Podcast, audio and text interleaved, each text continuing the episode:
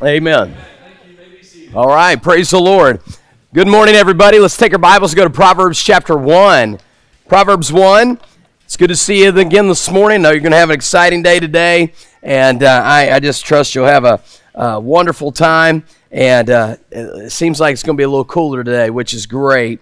Uh, and I know that it's uh, typically really, really warm here, uh, but nice cloudy day. And then uh, you guys are going to have some fun activities this morning. It's going to be great. And uh, my, my son, Brent, uh, the only reason he wants to come to campus so he can go get in the mud. Okay, so he's excited about. I don't even know what they're playing, but he's going to go get involved in it and uh, get muddy. So uh, I know you're going to have a good time, and uh, praise the Lord for a good camp where we can come and have a great time. Um, how many of you uh, have made a new friend this week? Anybody like that? That's great. Good. A good. I love how you come to camp, especially at Southland, and you get kind of blended in with a few other groups. And sometimes you may feel a little odd about that at first because uh, you don't know somebody and, you're going to be kind of piled into a cabin with them. But a lot of times you find that they become friends and uh, somebody that you can fellowship with and find encouragement from. And, uh, and I'm sure that you're having a great time with that. Uh, how, how, many of you are, are missing um, electronics? Can I see your hands? You're missing electronics, okay? Wow, that's only like 25% of you. That's great. That's such an encouragement, okay? Um, uh, because typically, you know, by Wednesday, some some people will be looking like they're addicts. Okay, like having withdrawals, convulsions, headaches, you know, other various symptoms of you know Fortnite absenteeism or you know whatever. So you know, it's a really a great thing um, that you've survived this long, and, and this is amazing, isn't it? I mean, what, what, what proof that you can actually make it a couple days without a phone, without, without messaging, without those stupid filters on Snapchat and all that other stuff. I've never seen something so ridiculous in all my life. I mean, I've seen men do some really stupid things, you know, like, you know, put a girly filter on yourself on Snapchat, trying to be cool with the lady girls and that that's really bad okay? If you get like a flower wreath around your head and like funky looking glasses or whatever that's really not cool man. There's a lot of other things you could do with your life that would be a whole lot more cool. Like go watch grass grow you know or, or something something like that. So Try not to do that stuff, okay? Try not to do that. Just have some standards in your life, man. Just say, hey, that's not where I'm going. No weird, girly Snapchat uh, filters. I'm not doing it. Just not, I'm just not going there, okay? And that would be that'd be a real benefit to your life because you know people can screenshot those things and hold them against you like it's blackmail, okay? And and and just really kind of ruin your life there. So so you don't you don't want to do that. Uh, how many of you have some kind of social media? Uh, Facebook, Snapchat, Instagram. How many of you have something like that? One of those, okay? That's no surprise, obviously. And uh, I hope that you, I hope that if, you know, many of you are in middle school and high school, I, I hope that you will use those things wisely in all seriousness. I hope that you'll use them in some measure, you know, whether we eat or drink or whatever we do, we're supposed to do it for the glory of God. And I know that I've seen uh, at times, you know, what appears to be people maybe using those things for less than glorifying God purposes. And I hope you won't do that. I hope that you'll, I hope that you'll use, I hope that, like, I hope, for instance, if we ever became friends, you know, on some kind of social media outlet, uh, I, I, think I'm on Facebook and Twitter. I don't really check it much. I, I, I usually post from a third party host and just send stuff out there. Uh, but, but the fact is, I hope that if I did see yours, I hope that if I, you know, I, you, you, you said something on my, uh, you know, timeline or something, and I said, I wonder who this is, and I went and looked on your social media uh, feed or your information. I hope that I would at least be able to know that you're a Christian. Don't you think that would be good? Like, like maybe that you said, well, I love my church. This is where I go to church. Or here's my favorite Bible verse. And here's what I'm doing. And maybe there's a picture or two occasionally of you at, with your youth group or at camp or something like that. Just being a witness for the Lord. Because what I'm going to talk about this morning really helps you understand it. There, there, there's a lot of negative um, push in your life to not be what that, that what God would want you to be and not do uh, what what you would want to do. And you know what's interesting is social media, in all seriousness, has opened up a brand new way of, of experiencing relationships like I'm going to talk about today. And so I know you might look at it and just say, oh, it's just kind of silly. What's the big deal? But the fact is, it can obviously be very influential in your life. And it can, it can determine uh, a lot about relationships and a lot about choices that you make, and you should be very careful. I was I was catching up just a little bit last night, and and uh, there's a, a, bit of a controversy right now uh, uh on social media because the president of the United States stopped in uh, to a church. Uh, this past weekend and just dropped in on Sunday. How would that be? That'd be crazy, right? He just showed up, and the and the pastor there, Pastor David Platt, just said a public prayer over the president, which is biblical, everybody. Uh, Timothy chapter 2 tells us that we're supposed to pray uh, for our government leaders, whether you like them or you don't. Did you know that? Whether you, whether you agree with what they are, whether you think they're this or that, it really is irrelevant. And, and another Christian leader said something very, very unkind and very crass toward that pastor. It was just so nasty. And man, I am telling you right now, that guy is getting chewed up online right now. Now, I said all that not to highlight all the bad stuff that people do, but to say that what you say, who you follow, what you like, what you're going after, what you're pursuing really says a lot about you and can really, really get you going in the wrong direction if you're not careful. Now, I want to I want to use some of that to kind of get us into what I'm going to talk about this morning. So I want you to look at Proverbs chapter 1, uh, and I want you to look at verse number 10. Proverbs chapter 1 and verse number 10 My son, if sinners entice thee, consent thou not. I want to preach to you this morning on this subject beware of bad friends. Beware of bad friends. Let's pray and then let's get right into it if we could. Lord, we do uh, pray and ask you to use this message and lesson in our lives. And I pray that you will uh, challenge us, speak to us, and that you will minister truth into our hearts. For these things we pray in Jesus' name. Amen and amen. A couple years ago, I led a young man to the Lord by the name of Casey. Casey, uh, I met Casey. He was working at a furniture store there in Jacksonville, and my wife was going furniture shopping. Now, guys, if this ever happens to you, I just want to go ahead and apologize in advance, okay, for your wife going furniture shopping because it puts you in a very dangerous position, both financially okay, relationally and in all kinds of ways. And my wife, if she was here, she would tell you this. She is the single worst decision maker ever, okay? I mean, like, it, it, it, doesn't matter. Like me, let's just be honest. I don't care anything about furniture or paintings or pictures or or you know a mound of pillows that are supposed to be on my bed right you know uh, i heard a guy talking about mount Kilimanjaro, you know, on, on your bed, and you got to like rappel out of your bed, you know, to go to the bathroom. And I don't care nothing about that. I don't care about colors. I don't care about. Look, here's the deal. Look, if I got a place to sit and I got a place to eat and I got a place to sleep, I'm totally good. Uh, my wife, look, look, you make it look nice. If it was me, it'd probably be a bunch of camo and a bunch of fish pictures and you know and a bunch of you know and, and, and instead of having a stove and a and an oven, I'd have a grill right there in my kitchen. Somebody say amen.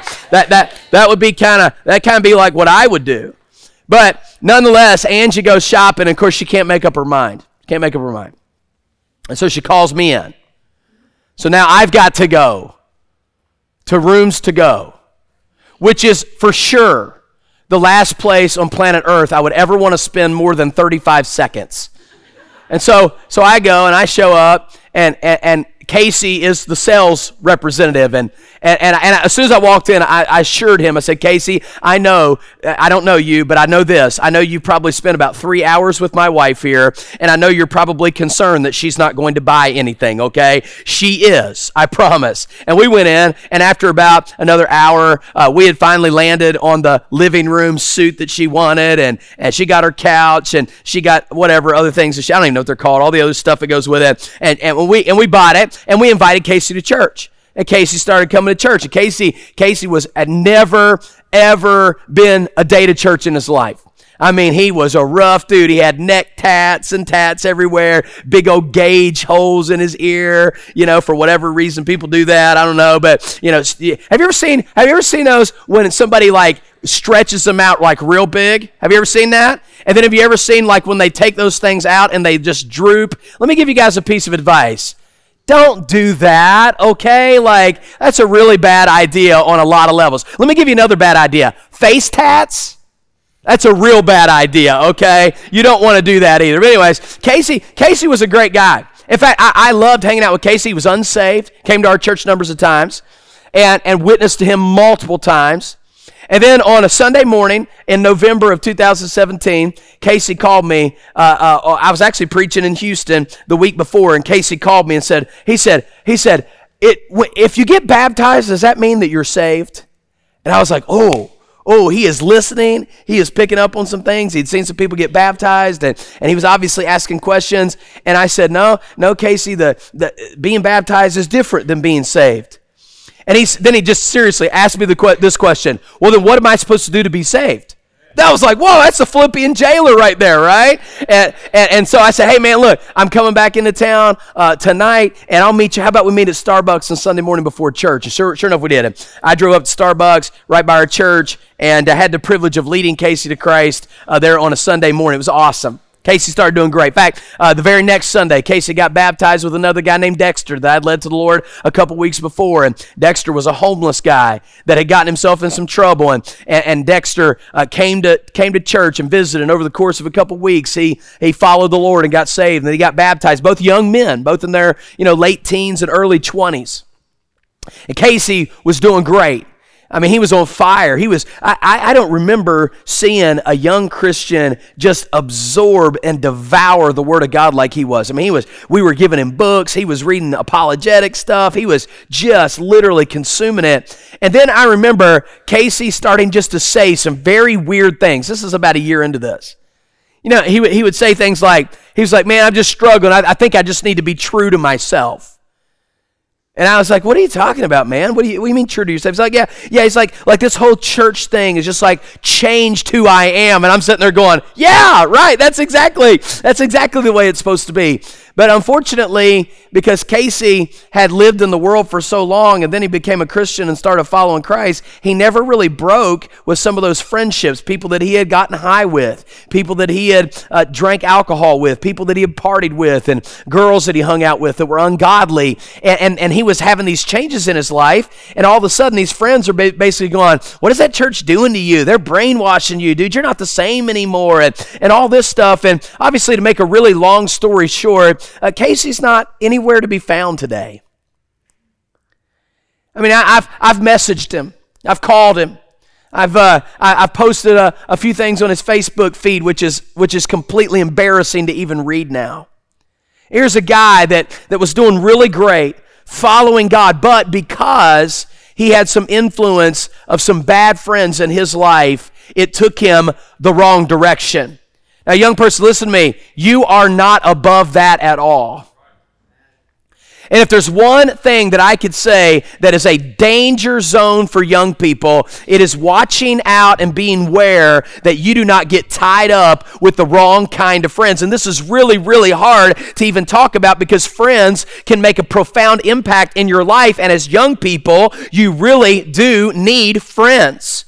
Ben Carson, uh, the former presidential candidate and medical doctor, neurosurgeon, grew up on the streets of Detroit, and he said when you would go down to the uh, the, the, fish market down in downtown Detroit, he said uh, you go and he said I always like to look inside the crab barrels. And they go out on these lakes and they go crabbing and they bring these crabs back in. And uh, and they they would uh, uh, uh, uh have them and and he said they never put lids on crab barrels.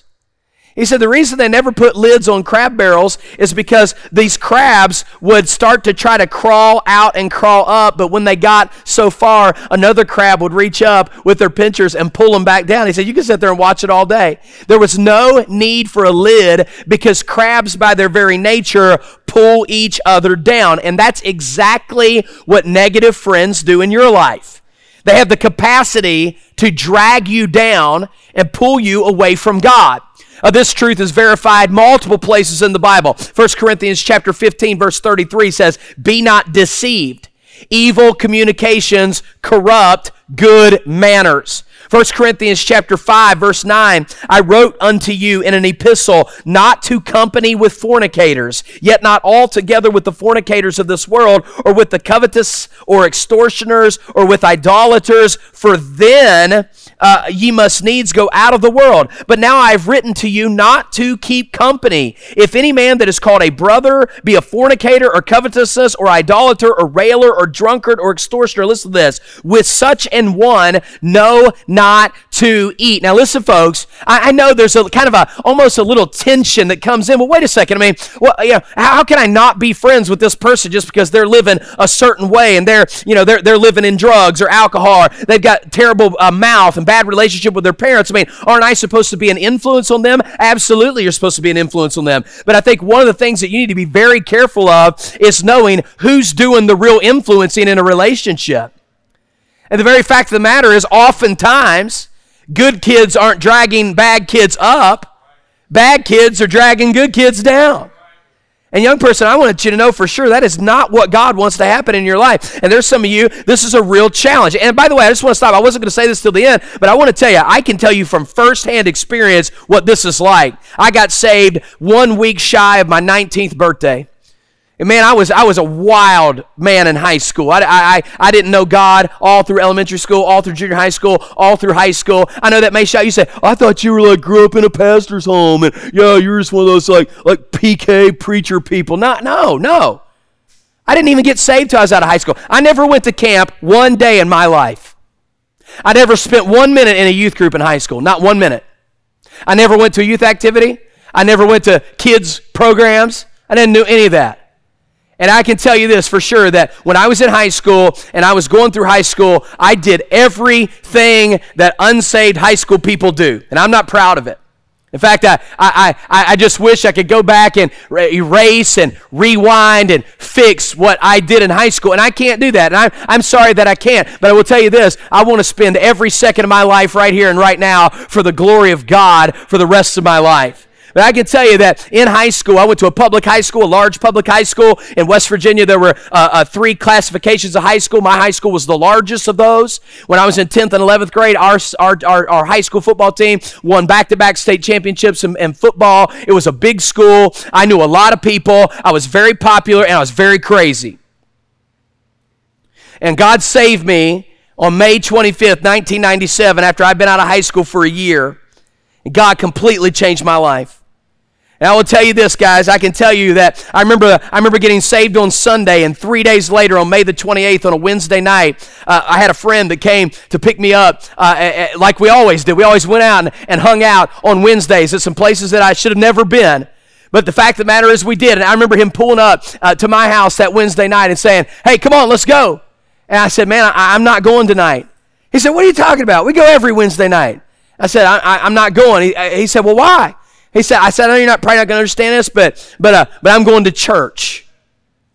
He's like, what? I said, yeah, I'm, I'm going to church. He said, I said, I, I became a Christian on Sunday, and, and, and now I'm telling you, I'm going to start, I'm going to start following Christ. It's going to be different. Man, he started laughing at me. His name was Sean. Sean started uh, just mocking, laughing. He said, "Oh man, you're, you're gonna you're gonna get over that. Look, I don't know what's going on, dude, but I'll like I'll check you next week. You're gonna be okay. And and man, yeah, look, we'll catch up." And I remember him leaving. I remember feeling very very lonely. I remember right before he walked out, he said, "Hey Brian, you're gonna get over this one day." Now look, that was 22 years ago, and thankfully I haven't gotten over it yet. But I will tell you this wow, wow, that was a very hard thing to do. I sadly tell you today that about four years ago, I got a call from Sean's mother that Sean had OD'd on heroin in his middle 30s and is now probably in hell, separated from God forever. And I wanted you to know that I'm glad that when I just got saved, I had to make a decision that those friends weren't going to drag me back down the road that I was already on before I got saved. And I want to tell you, that summer, 1997, was one of the hardest summers of my life. And not only Sean, it was just Sean was just one of many. And I remember the many nights that I would spend out partying with friends and hanging out with people I shouldn't have been with. I remember those nights now were exchanged for being at my home by myself uh, with no friends at all. And I remember, uh, I remember uh, literally just kind of laying there. And sometimes all I would do was read my Bible. You say, well, that's a boring life. Well, you know, you call it whatever you want to. I, I, I needed the Lord to strengthen my heart. And I knew that those bad relationships were going to take me right back down the wrong way that I did not want to go. And I remember how lonely it was. And by the way, you say, well, preacher, I mean, man, it must be tough for 22 years to have no friends. Are you kidding me? I have more friends today than I could ever keep up with. I have been to 48 states and seven foreign countries. I've got friends nearly in every place around this world. And what God uh, uh needed me to step aside from and push away from when I was 19, listen to me, young person, God has multiplied my friends by a thousand since that time. And I would say to you, young person, it is not that if you walk away from bad friends that you are not going to have any friends. It means you're not going to have any bad friends. And God will take your relationships and replace them with relationships that are solid and that are good, but it is a decision that you have to make. And it's not an easy one. I'm not saying that it was easy. I'm not saying that, that I didn't get made fun of. I'm not going to say I didn't get laughed at. I'm not going to say that I wasn't lonely, but I will say this I am glad that I did it. I want to just unpack this for a few minutes about what bad friends look like and what we should do with them. Number one, I want you to consider the pressure of bad friends. The pressure of bad friends. In this text, notice first of all in verse 10, if sinners entice thee. Now I want you to just kind of mark these. This is interesting. Sinners. Notice that word is plural. Notice verse 11, if they. That's plural. It's a plural pronoun there. Uh, look in the middle of verse uh, 11. Uh, come with us. That's plural. Let us. That's plural. Wait for blood. Let us lurk privately for innocent blood, uh, for innocent without cause. Verse 12. Let us swallow them up alive as the grave. Notice verse 13. We shall find all precious substance. We shall fill our houses with spoil. Verse 14. Cast in thy lots among us verse 14. I just counted out from verse 10 to verse 14. In addition to the word sinners in verse 10, there are seven plural personal pronouns in verses 11 through 14. You know what that tells me? That tells me that bad friends will come on you in a crowd, and that crowd will be, uh, those numbers will, will create pressure in me to do the wrong thing, and that's not easy to deal with. Yeah, yeah, I suppose what I'm talking about today is yes, good old fashioned peer pressure, which is the direct influence of people uh, on people by their peers. It, it is what affects an individual who either get, who gets encouraged to follow peers by changing their attitudes, values, and behaviors to conform to those of, in, of an influencing group or individual. And by the way, this can be positive or negative. Your peers will push you to change attitudes, values, and behaviors either in a good way or they will do that in a negative way. I was preaching in Arizona a number of years ago at a camp just like this one and, and a young lady was there. She she got her heart right with the Lord on uh, I think it was on uh, maybe Tuesday night. And this girl uh, was a very popular girl in her youth group. And she was she was well accepted, well liked. In fact, th- this particular youth group had officers. I don't know if yours does, you know, president, vice president, these kinds of things. Some some some youth groups do, some don't. She sang in the choir. She was a she was a witness. In fact, she was she was already accepted and going to a, a very well known Bible college uh, uh, to, to study and wanted to be involved in the ministry. When God broke her on that Tuesday night of camp, she came clean with, with the Lord and came clean with her youth group and her friends. That summer, uh, uh, and that spring and summer, before she was going to go to Bible college, she had taken a job at one of these places in her town. Uh, I'm trying to think of what it'd be like. I, I, don't know what they call them in your place. Be be something like the Main Event. Maybe maybe it's a good uh, you know place where it's like bowling and and uh, uh a putt putt, uh, bumper cars, different things like that. And she got a job there. And the, and the, goal of that job was to uh, get around uh, enough money to help her go to college that fall, which was a good idea. And when she went there, she, she, she dressed a certain way, like, like, like her youth group and her parents and her preacher had encouraged her to dress, to try to kind of uh, look, look a little bit uh, different so that she could uh, not try to necessarily fit in with the culture. And, and, and as her testimony goes, when she got there, immediately people started questioning her, why do you wear that? Like, like, does your church like make you like wear skirts and stuff all the time? That's kind of strange. Why do they do that? And uh, you know, she'd go to she'd go to break with with uh, you know her, the other people at work, and and and they're they're they're looking at their phones and they're asking, hey hey, have you heard this? Have you heard this song or have you seen this movie? And and she'd look at him and go, no, I don't know. She's talking about like why? I had a guy build a fence for me the other day in my yard, and, and, and I greeted him and was kind of getting him set up on the job. And, uh, and he looked at me and said, Hey, dude, did you see, did you see Game of Thrones last night? And I was like, No. He said, Dude, man, you're like 1% of the world.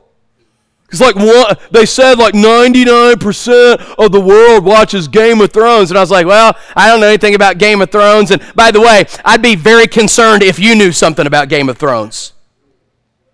My understanding from the reviews is that there is nudity and sexual uh, uh, scenes, and every single episode has no place in the life of any Christian at all. And so this girl's in this, she's in this uh, break room, and people are people are just ridiculing her. And you know what she started doing? She she'd take off from her house to go to work, and she'd be wearing one thing, but she'd take a backpack with her. When she got to work, she'd start slipping in clothes that fit in a little bit better with everybody else. She started watching shows and listening to music just so that she could talk intelligently with the kids around her, and then it got worse while she is the president of the youth group, while she's singing on Sunday, she actually started going to parties with these kids on the weekend. She actually started drinking alcohol, actually started experimenting with marijuana, started getting involved with boys that weren't even from her church, and started doing things that she shouldn't do. And that night, God broke her of the hypocrisy and the duplicity that was in her life. But you want to know how it all started? It all started because some friends were saying, Hey, hey, come on, let's go together here. Let's do this together. Why are you like that? Hey, come with us. This is is what we do. This is what cool kids do. This is what cool kids watch. This is what cool kids listen to. And you're just out of place. Hey, young person, listen to me. You got to watch out for the pressure that young people try to put on you to get you to be and believe and say and do things you don't even believe and want to say or do. The pressure of bad friends. I think of John the Baptist. John the Baptist lost his head over the pressure of bad friends. Herod knew he shouldn't have done what he did. Herod had no business taking John Mar- John's life.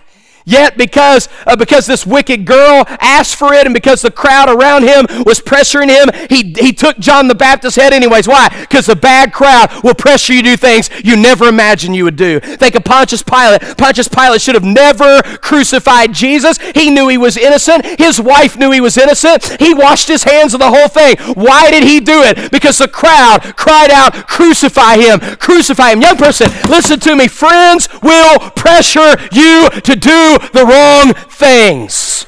Watch out.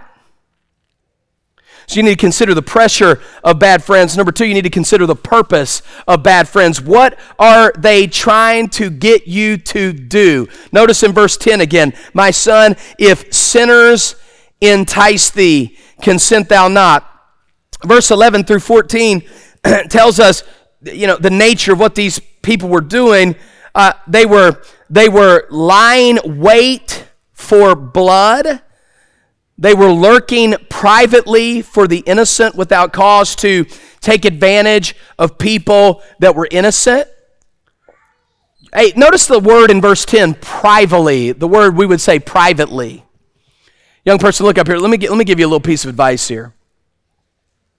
If you got friends that are trying to get you to do things behind closed doors where nobody else is watching, for fear of knowing that people that are in authority over your life would disapprove.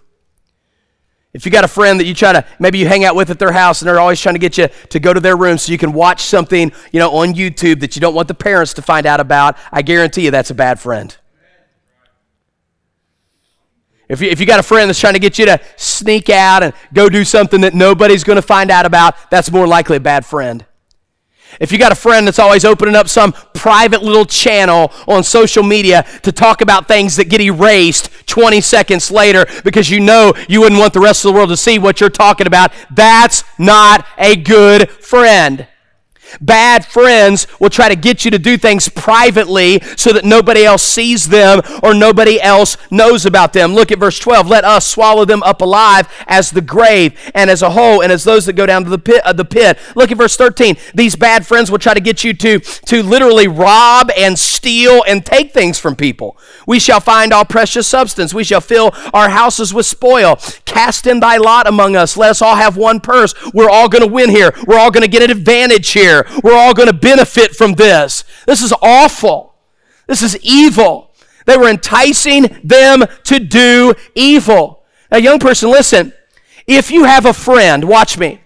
If you have a friend that will not be your friend, if you do not do something raunchy, wrong, and evil, you do not have a friend at all.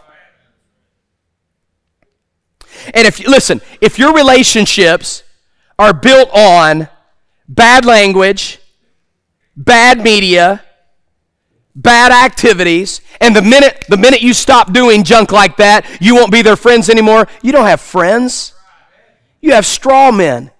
You have weak anemic relationships. You need to exchange those relationships that are temporary and false and weak and built on a, a weak foundation, and you need to exchange that for something that actually will, will, count and be substantive. I had a friend that was a youth pastor years ago, and, and he and I preached at a meeting over in Myrtle Beach, South Carolina one time, and, and he preached the whole message on friends. I remember him saying this. He said, You know what? He's talking to the teenagers. He said, he said, What's amazing to me is in high school, I did so many stupid things in high school just to please friends and people that I don't even talk to anymore.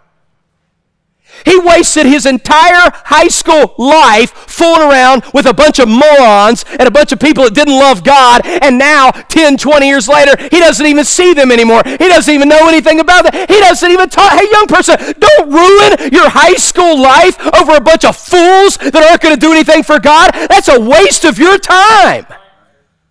The pressure, the purpose, is to get you to do evil. A young person, I want to give you an alternative here, and that is what kind of friends should you be looking for?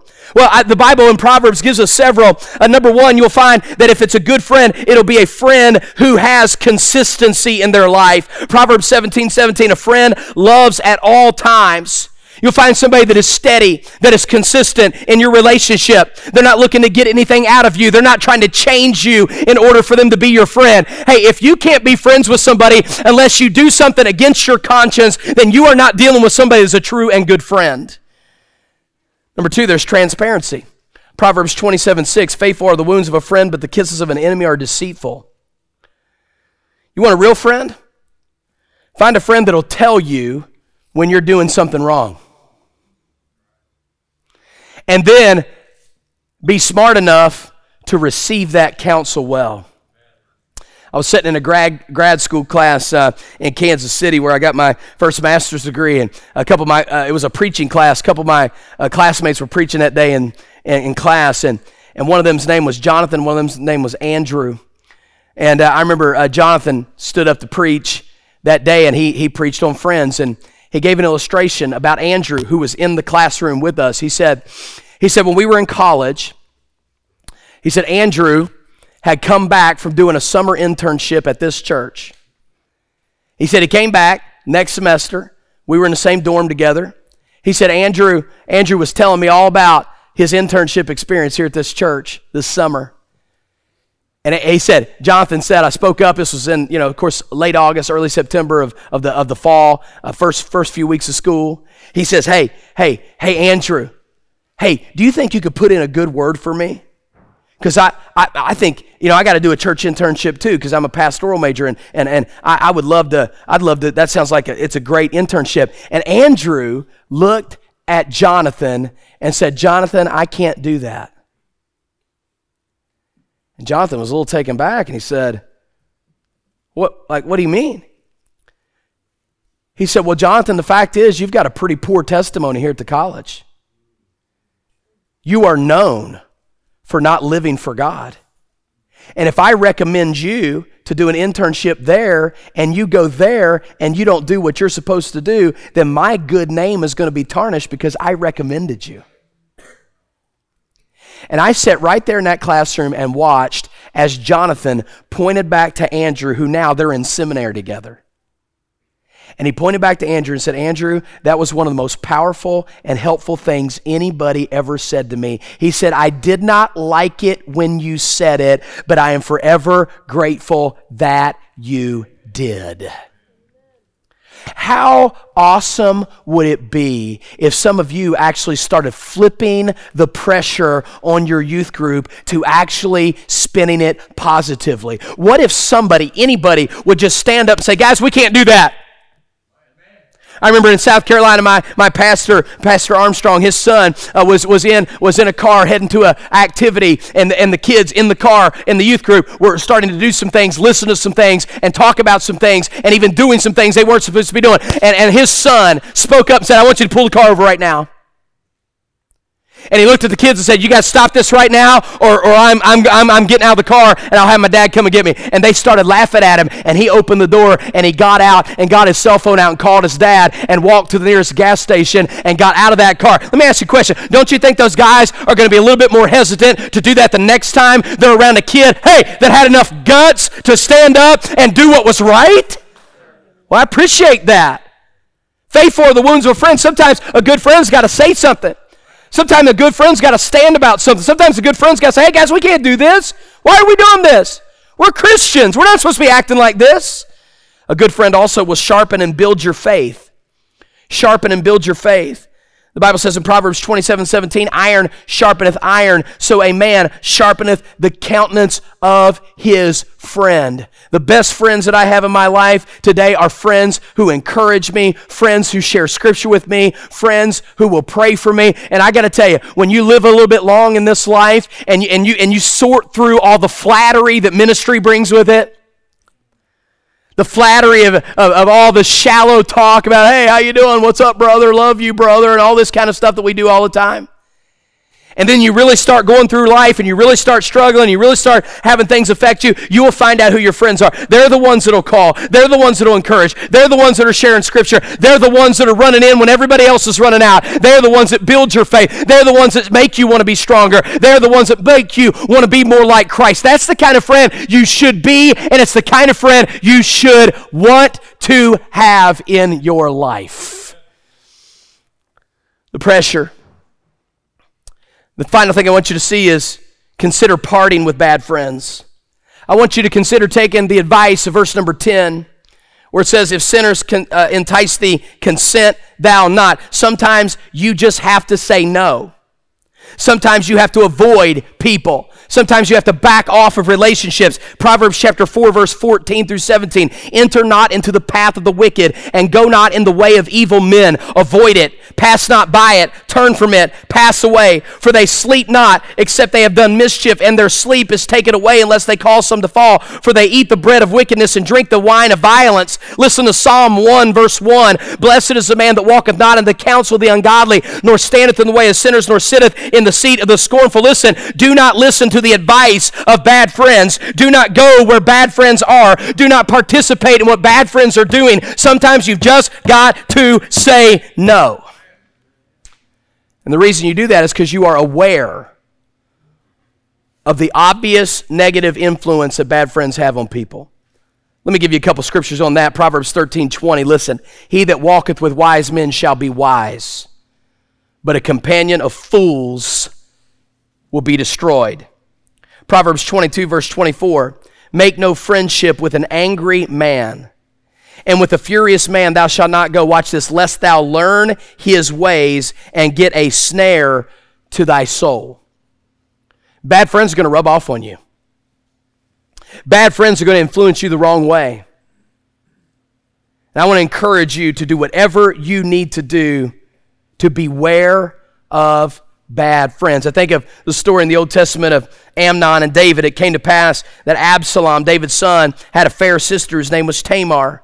And Amnon, the son of David, loved her. And Amnon was so vexed that he fell sick for his sister Tamar.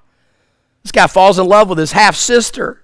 She was a virgin, and Amnon thought it hard to do anything to her. But Amnon, listen to this, but Amnon had a friend whose name was Jonadab the son of Shimei, David's brother, and Jonadab was a very subtle man. And he said, Why art thou being the king's son lean from day to day? Wilt thou not tell me? And do you know that Amnon concocts a plan for this man to literally seduce his sister into his bedroom to do the unthinkable? That is not a good friend, kids.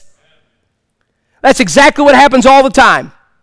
Young people get pulled in and enticed to do things that they would not normally do, but for the pressure and the purpose of bad friends, they get themselves in all kinds of trouble. Now, I, I, know not all of you have your notebooks and not all of you have your pens, so I can't have you do this exercise, but I want you at least think about it. What if I were to ask you right now to write down or at least think about your three closest friends?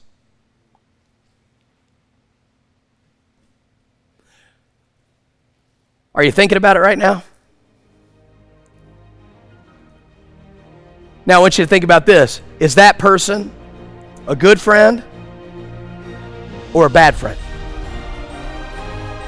And if you're looking at your three closest friends and you're seeing that these people are not spiritual, they are not they are they are they are not going to steer me in the right direction. I'm telling you, you might as well go ahead and mark down what your future is going to be because your friends will determine your future.